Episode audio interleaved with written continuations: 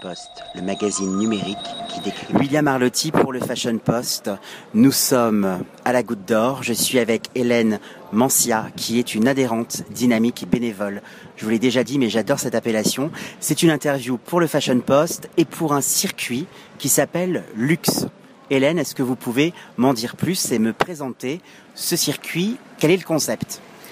Le concept euh, à l'origine, si vous voulez, c'est euh, mettre en valeur le quartier et ainsi que toutes les structures qui sont implantées dans ce quartier, puisqu'il y a une grande richesse, une grande diversité en fait euh, de structures à l'origine, beaucoup autour du thème du textile. Il y a également beaucoup de créateurs implantés. Et je connais le quartier depuis très très très longtemps et donc j'ai souhaité attirer une fois de plus l'attention de tout le monde sur ce quartier. D'où cette espèce de ce titre euh, décalé, avec humour, je pense, parce qu'il y a une certaine ambiguïté autour du thème luxe quand on le prononce oralement. Et moi, j'y ai vu donc euh, le mot euh, exprimant la lumière avec l'idée d'une attraction, de rendre attractif ce quartier en présentant lors d'un parcours, si vous voulez, les différentes structures présentes qui font partie d'une association, surtout les gouttes d'or de la mode et du design. Alors, le luxe, en fin de compte, étymologiquement, on l'associe à luxus, la lumière, la révélation, le fait de s'élever. Et alors, c'est vrai que la goutte d'or euh, n'a pas euh, bonne publicité. Euh, quand on pense la goutte d'or, on pense pas à la création. Comment les créateurs, designers, créatifs du textile, du design, de la mode, se sont installés ici et, et pourquoi? C'était quoi l'envie de ces designers? Alors, si vous voulez, beaucoup de gens sont implantés depuis très longtemps. Je pense par passion pour ce quartier parce que c'est un quartier qui a une véritable euh, vie de quartier. Beaucoup de gens se connaissent, etc.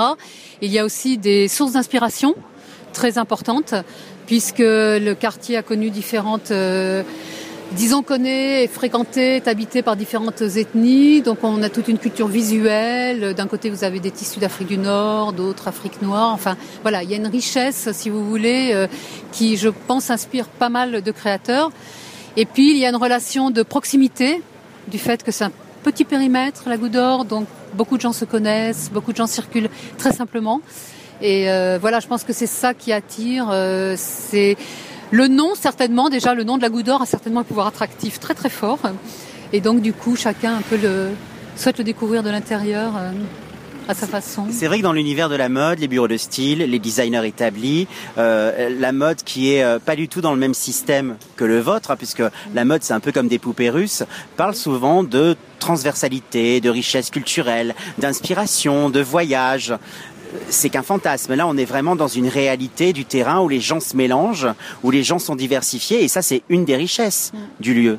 Totalement, parce qu'en plus, sur ce petit périmètre, comme je l'évoquais, euh, vous passez d'une rue à l'autre et vous avez une atmosphère très différente. Et généralement, la Goutte d'Or, c'est ce qui caractérise ce quartier, c'est l'atmosphère dans les rues, dans les boutiques, les épiceries que vous avez au rez-de-chaussée des immeubles. Et donc, du coup, je crois qu'il y a une espèce de de, de richesse euh, culturelle que vous pouvez voir euh, en faisant la moindre déambulation dans, dans le quartier. C'est vrai qu'on peut faire le tour du monde tout en restant à Paris, hein, que ce soit dans n'importe quel arrondissement. Vous m'expliquiez tout à l'heure, hors micro, qu'il y avait cette connexion avec les gares, avec des lieux qui avant étaient des usines. Mmh. Maintenant, c'est les, les, créateurs qui les, qui les investissent. vous, vous, avez, vous connaissez un peu l'histoire du quartier? Comment le quartier, justement, a, a, a, a mué, est entré en mutation? Alors si vous voulez, euh, c'est un quartier qui est connu surtout du fait euh, des romans euh, d'Émile Zola, puisque c'est à la Goutte d'Or que se trouvaient entre autres les lavoirs, le fameux lavoir de Gervaise d'ailleurs, qui est évoqué dans ses romans. Donc c'est un quartier qui a toujours été très populaire. Donc c'est associé ensuite à une vie ouvrière et industrielle du fait de la présence donc des, des gares du Nord et gares de l'Est. Donc beaucoup d'ateliers industriels se sont implantés. Et après, dans les années 60, euh, il y a eu des, disons, des, des pays différents qui sont euh, installés ici. La, il y a eu des gens du pays de l'Est, ensuite Afrique du Nord, et maintenant plus Afrique, Afrique noire. Donc c'est vrai que ça s'est fait très naturellement, mais qu'il y a toujours eu un peu cette vie commerciale aussi, de petits commerces, de textiles, euh, d'épiceries exotiques. Alors, une dernière question.